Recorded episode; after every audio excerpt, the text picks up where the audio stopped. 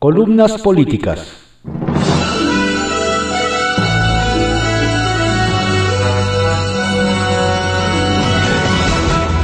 Continuamos con la audiosíntesis informativa de Adrián Ojeda Román, correspondiente a hoy, lunes 31 de agosto de 2020.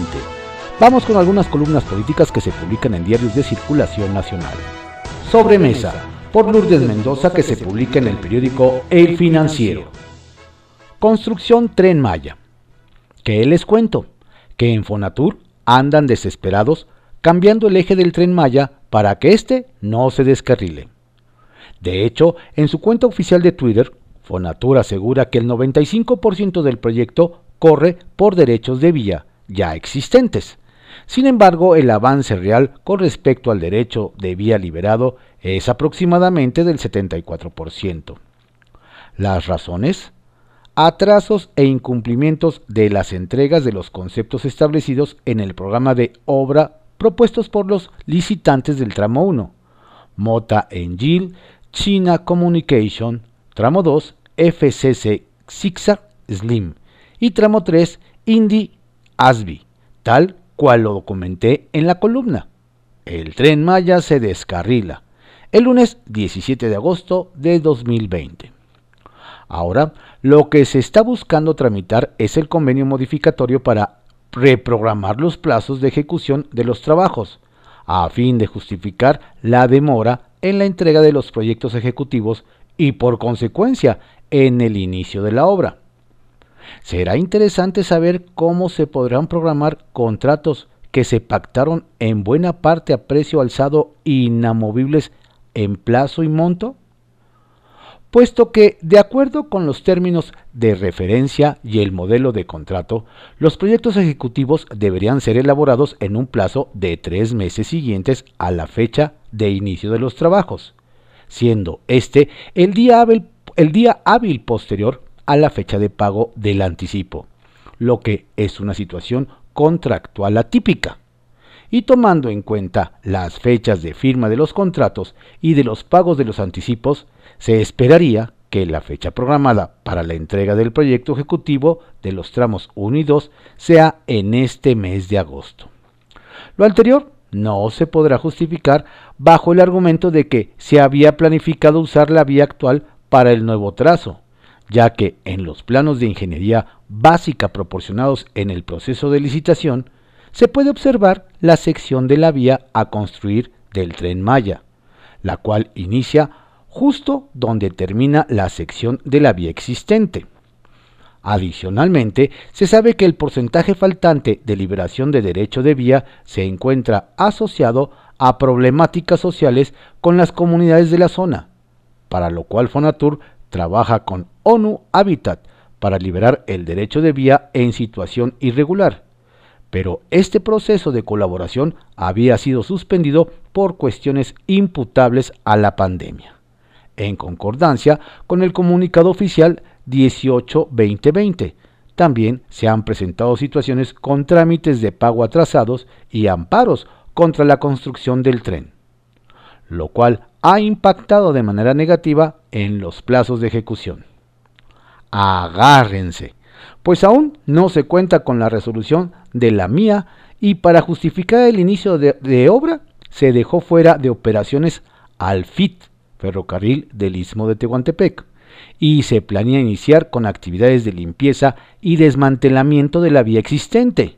Sin embargo, en los términos de referencia se especifica que durante la construcción de la vía férrea, la vía actual se deberá mantener operativa y su desmantelamiento será realizado por el contratista al finalizar la construcción, con base en su programa de obra y una vez que la vía nueva esté en operación. Finalmente, el inicio de obra está indicado hasta que el proyecto ejecutivo esté finalizado y autorizado por la dependencia, con el fin de garantizar la correcta ejecución. Sin embargo, en el intento por demostrar que el proyecto es viable y que se está avanzando, se está planeando no esperar el resultado de la mía y utilizar una exención ambiental aprobada al FIT modificar el eje de trazo y trabajar en lo que se pueda, a pesar de que aún falta gestionar acciones con otras dependencias como la SCT, Semarnat e INA, por no dejar.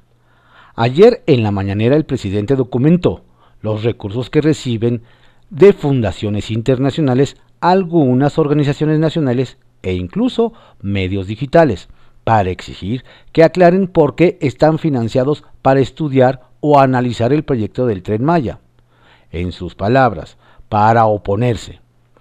El pero es que dejó fuera de su lista de financiadores al subsecretario Hugo López y a los activistas del poder del consumidor, quienes han sido históricamente patrocinados por el dinero también extranjero, dólares americanos, de la Fundación Bloomberg. Lo que no es parejo es chipotudo.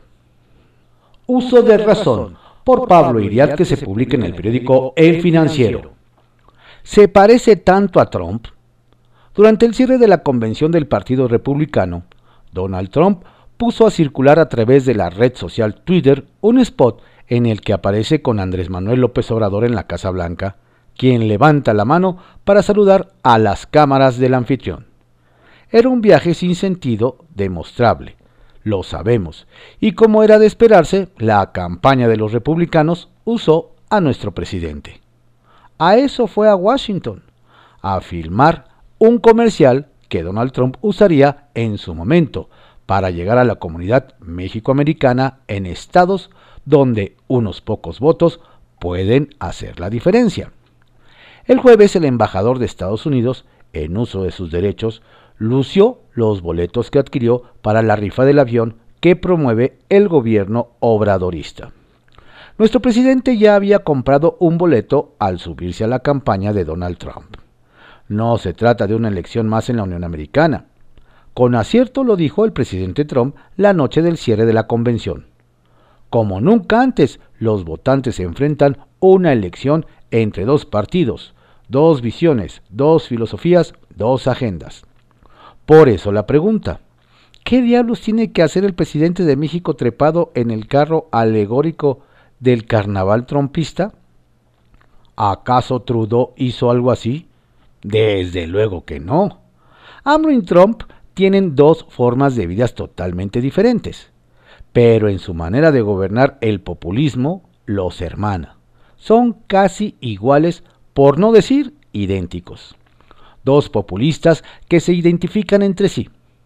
Se lo dijo López Obrador a Trump en una carta pública días después de su triunfo en julio de 2018. En cuanto a lo político, me anima el hecho de que ambos sabemos cumplir lo que decimos y hemos enfrentado la adversidad con éxito. Conseguimos poner a nuestros votantes y ciudadanos al centro y desplazar al perdón, establishment o régimen dominante. Si se reelige Trump, AMLO solo deberá frenar migrantes y tendrá carta blanca para seguir haciendo lo que le venga en gana. De triunfar Biden, la agenda bilateral se extiende a los temas de democracia y cuidado del medio ambiente. Cambia la cosa.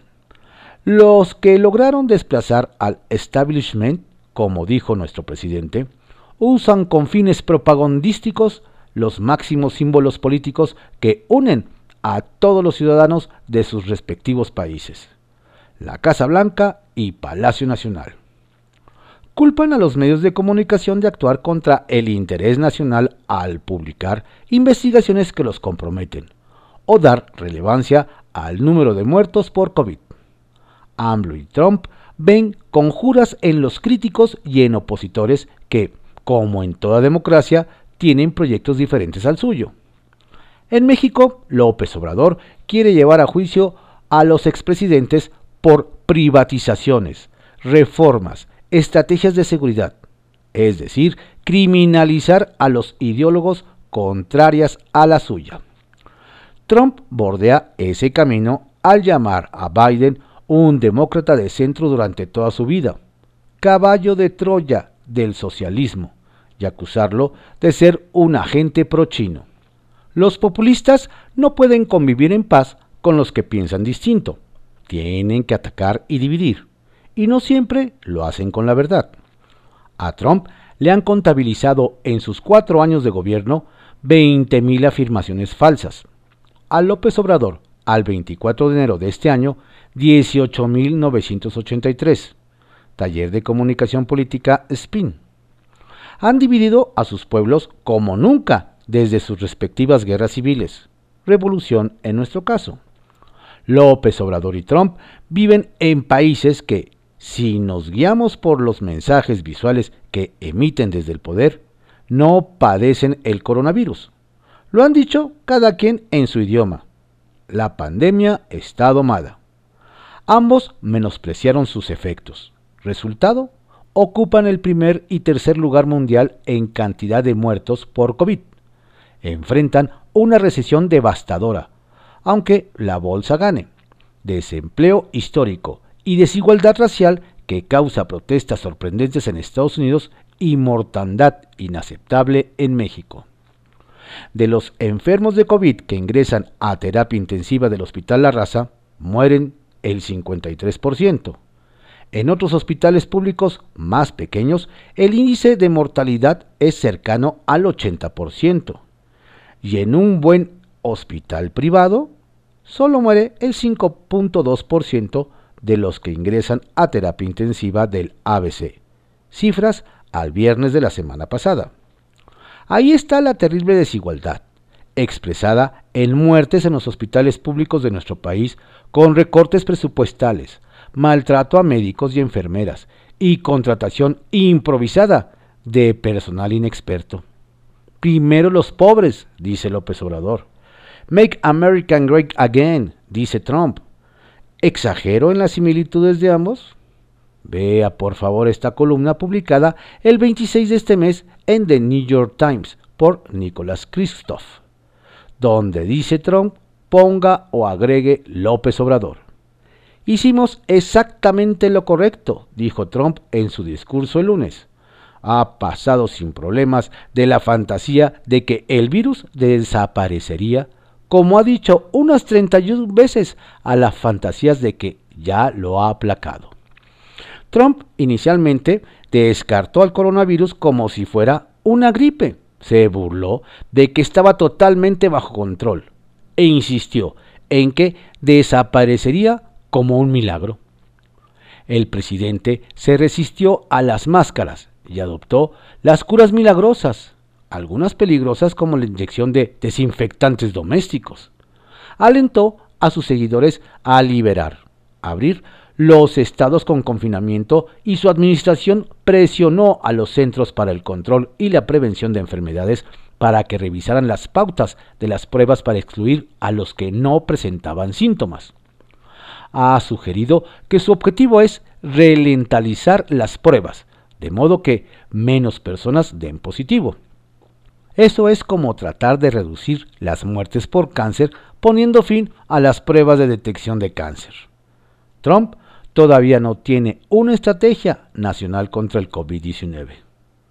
Hasta ahí lo publicado en New York Times. ¿Se parecen o son iguales? Cada quien sacará sus conclusiones acerca de esta hermandad populista. En América del Norte, de la que se excluyó Justin Trudeau, cabeza de uno de los gobiernos que mejor han manejado la pandemia, según el trabajo publicado la semana pasada en Pew Research Center. Sí, la elección del 3 de noviembre será histórica para Estados Unidos y también para México. Solo digo lo que veo, por GO, que se publica en el portal digital de CCO Noticias. Las cinco crisis del apocalipsis. ¿Qué va a informar hoy el presidente? Porque de verdad no hay nada para presumir. Estamos inmersos en cinco crisis, aunque el presidente solo ve dos, según dice en uno de sus spots. Las crisis económica, de seguridad pública, política, social y encima la pandemia. Nunca antes en la historia de México un presidente había tenido tan pésimos resultados en tan poco tiempo. Ni Salinas, ni Echeverría, vamos, ni Fox o Peña, que ya es decir. Dice el mandatario que en el peor momento se cuenta con el mejor gobierno. Ya no sé si es verdadero optimismo o simplemente cinismo. Desmenucemos las crisis. Crisis económica.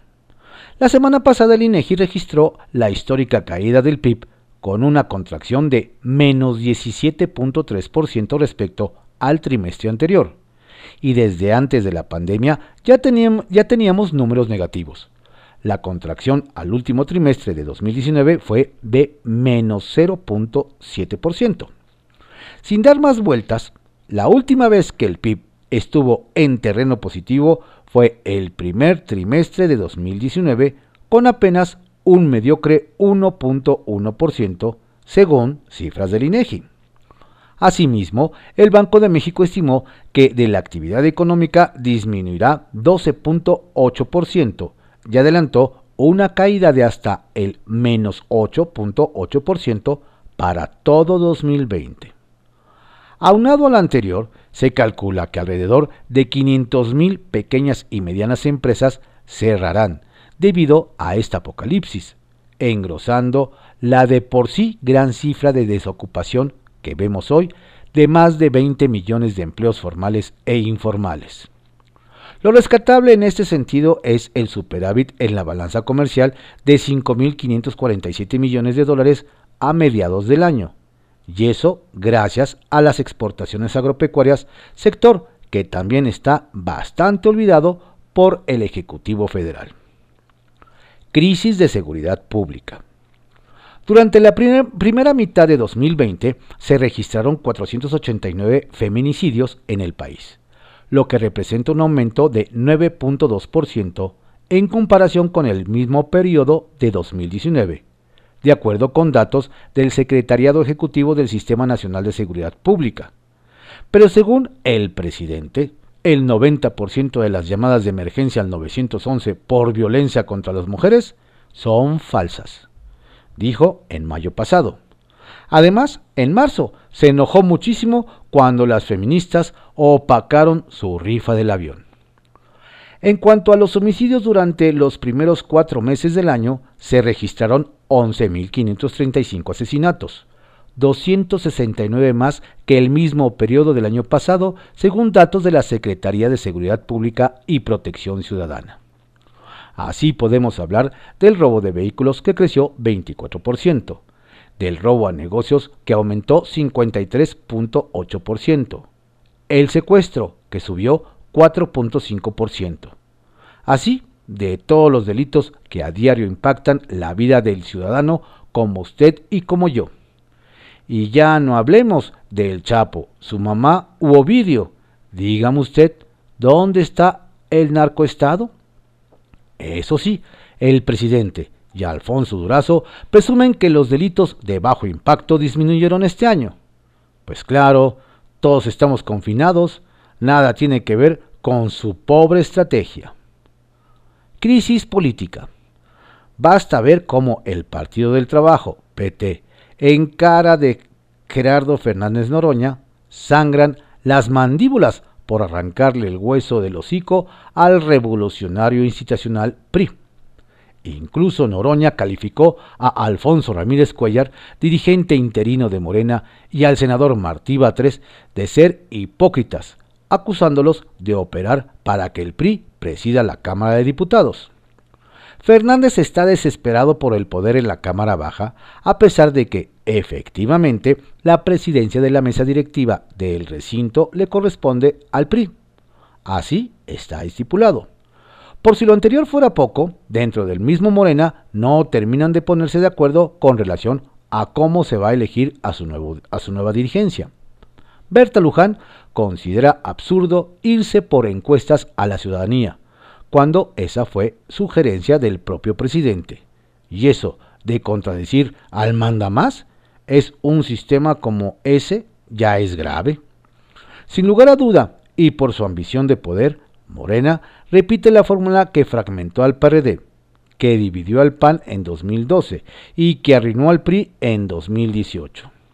A lo anterior se suma el berrinche de Ramírez Cuellar, quien señaló que parece que la sentencia del Tribunal Electoral del Poder Judicial de la Federación está hecha para que se retrase el esfuerzo para, por consolidar nuestra estructura partidista y electoral rumbo a 2021. Aquí vemos todo lo que les importa. La crisis social. ¿Cuándo había visto usted un México tan dividido? Chairos contra fifís, los que se quedan en casa contra los que tienen que salir, los que usan cubrebocas contra los que no, los que atacan contra los atacados.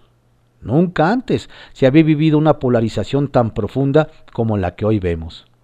Esas escenas de los pasajeros que golpean a rateros en transporte público ya son cotidianas, lo que habla del hartazgo de la gente, la multitud que se aplasta a las puertas de un supermercado para conseguir un 3x2 en aceite, hablan del hambre.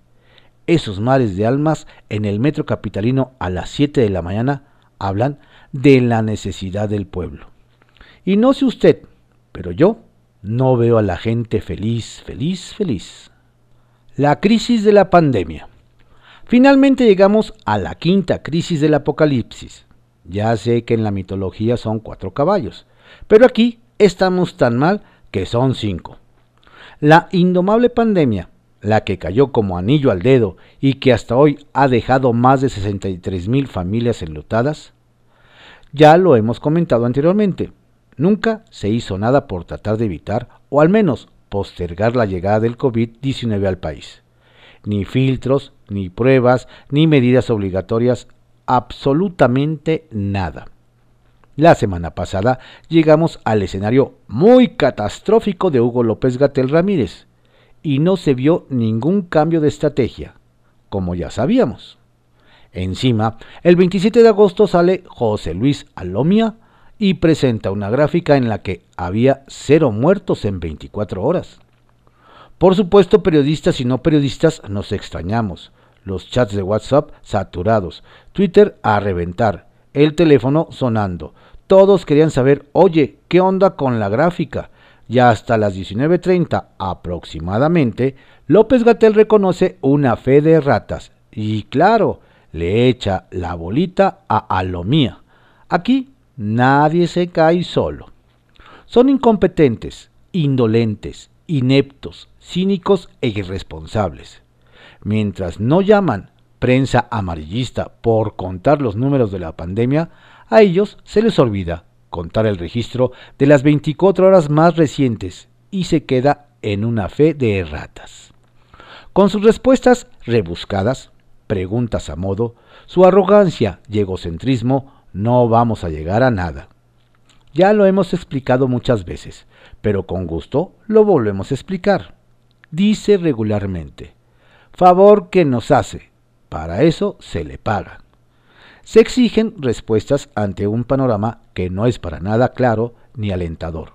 Se necesita una guía que le diga a la población qué hacer, cómo hacerlo en qué momento y para qué. Pero don Hugo anda muy ocupado siguiendo las instrucciones presidenciales y echando novio con Luisa María Alcalde. Nada más, no diga que yo lo dije. Así pues, apreciable lector, vuelvo a preguntar, ¿qué va a informar el presidente? Con toda certeza puedo decir que va a mentir con sus otros datos, o como está acostumbrado, hará un discurso proselitista, haciendo campaña y hablando del futuro. Eso sí, a ver cómo contradice al secretario de Hacienda Arturo Herrera, quien ya adelantó que para el año que entra viviremos la crisis más fuerte desde 1932. Es casi el peor momento económico para el país en el último siglo. En fin, estimado lector, usted y yo a cuidarnos y a estar pendientes de qué nos dirá el presidente dentro de unas horas en su segundo informe de gobierno, y ya lo estaremos comentando aquí la próxima semana. Dice el presidente que en el peor momento se cuenta con el mejor gobierno. Yo solo digo lo que veo. Desde el Congreso, por Laura Rojas, que se publica en el periódico Excelsior. Misión cumplida. Hace un año fui electa presidenta de la Cámara de Diputados. Sin duda, el más alto honor que cualquier legislador puede tener. y al mismo tiempo la más alta responsabilidad. El día que rendí protesta, me comprometí a actuar con institucionalidad y respeto hacia todos y cada uno de mis compañeros y compañeras. Y sobre todo, me comprometí a hacer mi trabajo con empeño, honestidad y profesionalismo. Y ese fue el espíritu que animó mi conducta durante este tiempo. Tuve el privilegio de ser la primera mujer en presidir nuestra Cámara en la legislatura en la que, por primera vez en la historia, las mujeres estamos prácticamente representadas a la par que los hombres, es decir, en la legislatura de la paridad, y de representar a las 241 diputadas que la integramos. Desde el primer día comprendí que la silla que ocuparía durante este año no era mía, sino de todas ellas y principalmente de los millones de mujeres y niñas de este país. Cuando una mujer llega a un cargo, debe luchar por las demás. Por eso, mi principal propósito fue impulsar la agenda de igualdad de derechos entre mujeres y hombres, particularmente el derecho a una vida libre de violencia, y a luchar en contra del feminicidio, de la brecha salarial entre mujeres y hombres, y a favor de la igualdad para ocupar posiciones de toma de decisiones a lo largo y ancho del sector público. En este rubro cumplimos, ya que con el apoyo de todos los grupos parlamentarios se reconocieron en la ley tres nuevos tipos de violencia, la digital, la obstétrica y la política. Construimos una propuesta de tipo penal de feminicidio para, su homologación en todo el país.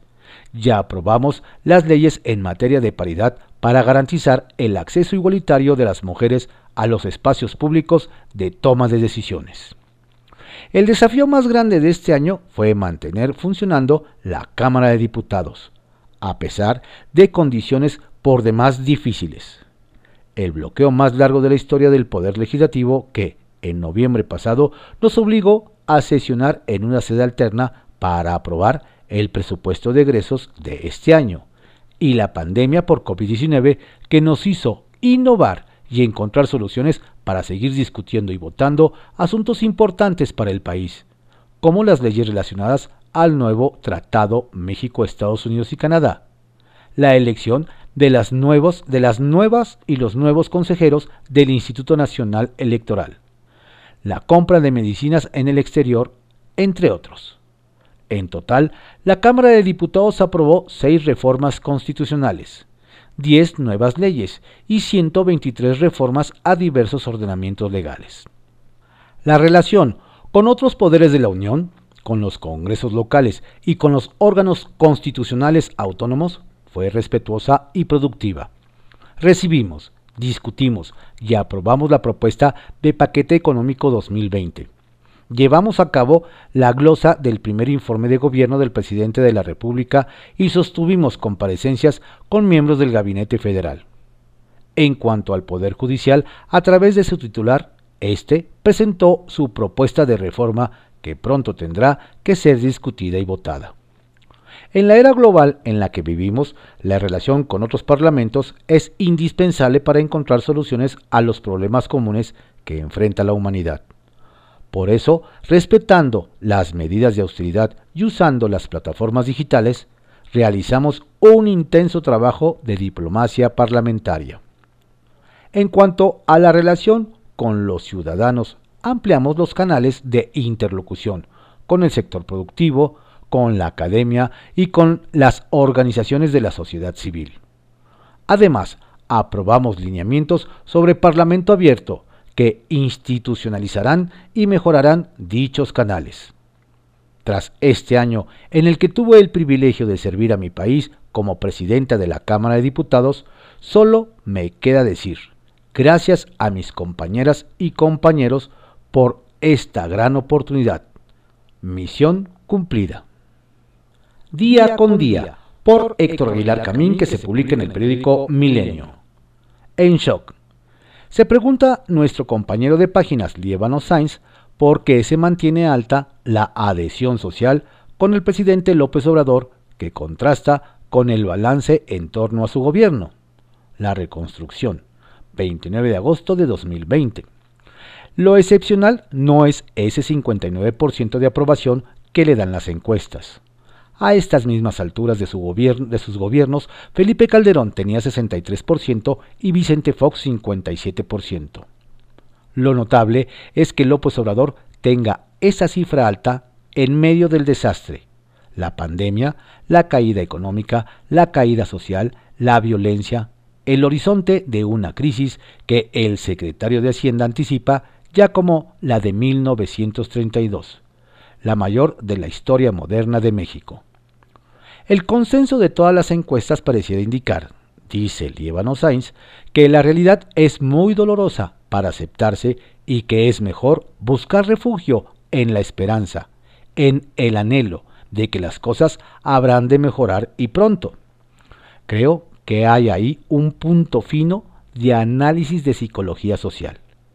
Quizá podría completarse con la idea de que, a partir del coronavirus, el deterioro en que ya venía metido el país cobró una velocidad de vértigo, con efectos devastadores que aún no se despliegan en toda su profundidad. Es como si los mexicanos estuvieran todavía en estado de shock, noqueados sobre sus pies, tratando de ver las placas del camión que les está pasando encima. El estado de shock es por definición de conciencia nublada, confusión, sorpresa. Solo el tiempo le muestra al doliente el tamaño de sus heridas, la dimensión de sus pérdidas.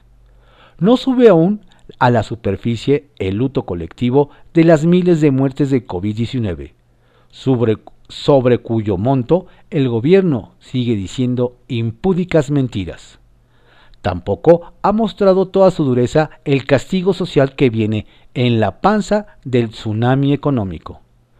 El mexicano que hoy lleva dos o tres meses sin empleo ni ingresos es muy distinto del que a fin de año llevará cuatro meses más sin ingresos ni empleo. El país está en shock. Quiere pensar que las cosas no están tan graves, que mejorará pronto, como dice Líbano Sainz pero los hechos dicen otra cosa. La caída es seria y nada indica que habrá un pronto alivio cuando pase el shock. Estas fueron algunas columnas políticas que se publican en diarios de circulación nacional en la audiosíntesis informativa de Adrián Ojeda Román, correspondiente a hoy lunes 31 de agosto de 2020. Tenga usted un excelente día y por favor cuídese.